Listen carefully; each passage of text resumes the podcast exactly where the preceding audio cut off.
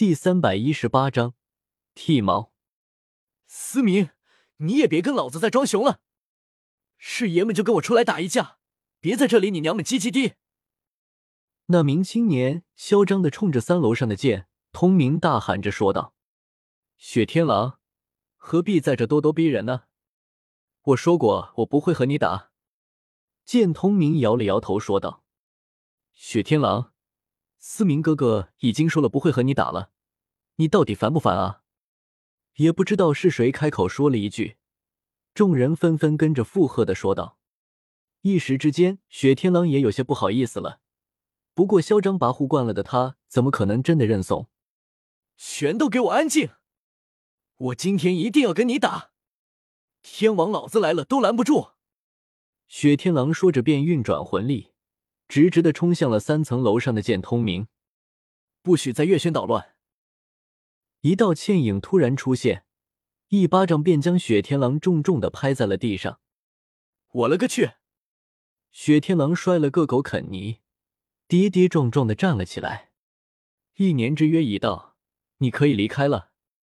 那道倩影背对着剑通明说道：“多谢。”剑通明冲着那道背过去的身影拱了拱手：“无需多谢。持有面具者，月轩有求必应。”说完，便消失在了众人的视线之中。思明，一年之约已经到了，终于可以和我痛痛快快的打一把了吧？雪天狼眼神中充满了狂热，战斗是他最热衷的事情。靠！真当老子怕你啊？剑通明一年以来第一次爆了粗口。极北之地魔窟，闭关了整整一年了，江思明终于悠悠转醒。醒了，该走了，又来任务了。江思明笑着说道：“嗯。”沈明点了点头，也没有多说些什么。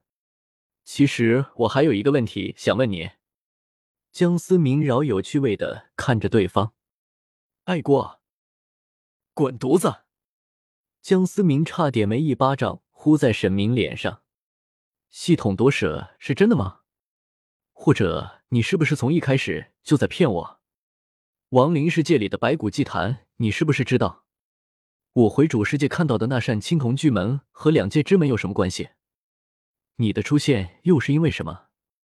单单只是凑巧吗？江思明一连问了数个问题，沈明没有回答，一脸的沉默。好吧，既然你不想说，我也不逼你。该承担的我会承担。这世界上从来都没有白来的好处。江思明说完，便消失在了原地。独自坐在沙发上的沈明不由自主的笑了笑。本来这一切都是安排好的，回答了你又能怎样呢？云深不知处，单单是指云海就让人望而却步了吧？怎么会有客人呢？霍雨浩苦笑着说道。他在日月皇家学院当交流生的生活已经快结束了，此事是接受了王冬儿的邀请回家见家长。谁说我这里不会有客人？一道豪迈的笑声响彻云霄，一旁的霍雨浩也是大惊失色。如此雄浑的魂力波动，竟然连整个云海都震动了。一位身材魁梧的男人从云海之中大笑着走了出来：“二爹，你别把人家吓坏了。”王冬儿埋怨的看着眼前的男人说道：“哈哈哈。”谁让他说咱们这没客人呢？只是可不是什么人都能来我们这儿的。魁梧男人讪笑着说道：“啧啧，没想到你这家伙竟然没毛了，以后我替谁去？”突然，一道打趣的声音回荡在云海之中。原本一脸憨厚的魁梧男人顿时护在了王东儿和霍雨浩两人面前，满脸的警惕，体内爆炸性的魂力骤然释放。谁？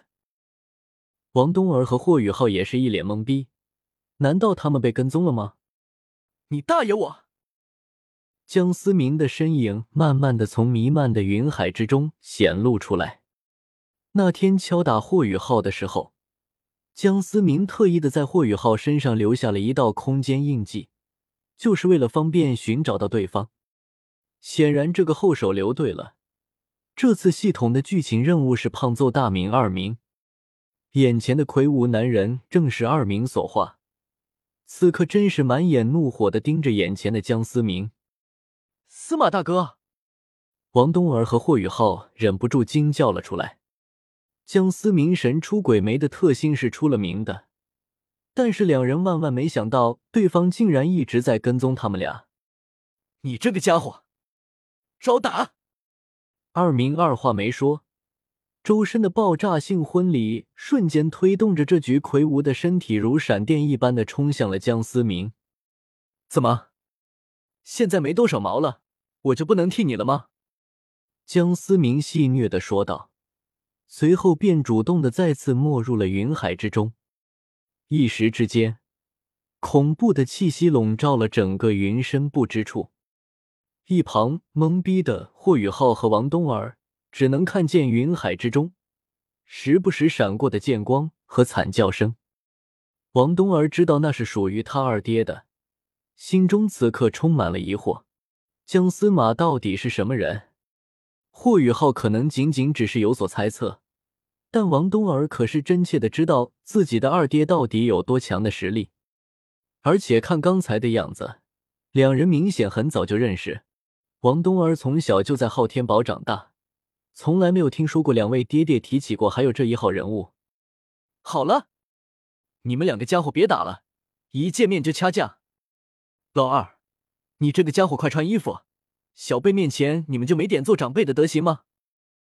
一道威严的声音从山上传来，云海之中那激烈打斗声也终于是停了下来。刚才消失的两道身影。也终于从云海之中走了出来，只是原本有一头茂密头发的二明，此刻连个眼睫毛都没有了，一边向着霍雨浩和王冬儿两人走来，一边还骂骂咧咧的。一旁的江思明脸上也挂了彩，那洞若星河的眸子周围，此刻已经形成了一圈的紫色淤肿，看起来极为滑稽。这原本还心中各种猜疑的霍雨浩和王冬儿。瞬间都忍不住笑喷了出来，笑什么笑？小子，冬儿我舍不得你，我还是能教训的。二明气急败坏的说道：“行啊，一大把年纪了，还火气这么冲。”一旁的江思明教训的说道。二明听到江思明这般说，火气更大了。我勒个去！我火气大，那你刚刚也没手下留情啊！我这一身毛要长多长时间，你知道吗？好了，二爹，你们是之前就认识吗？我怎么没有听过你和大爹说过？王东儿此刻终于提出了自己的疑惑。呃，二明一下子语塞了，不知道该怎么解释，眼神向着一旁的江思明递出了求救信号。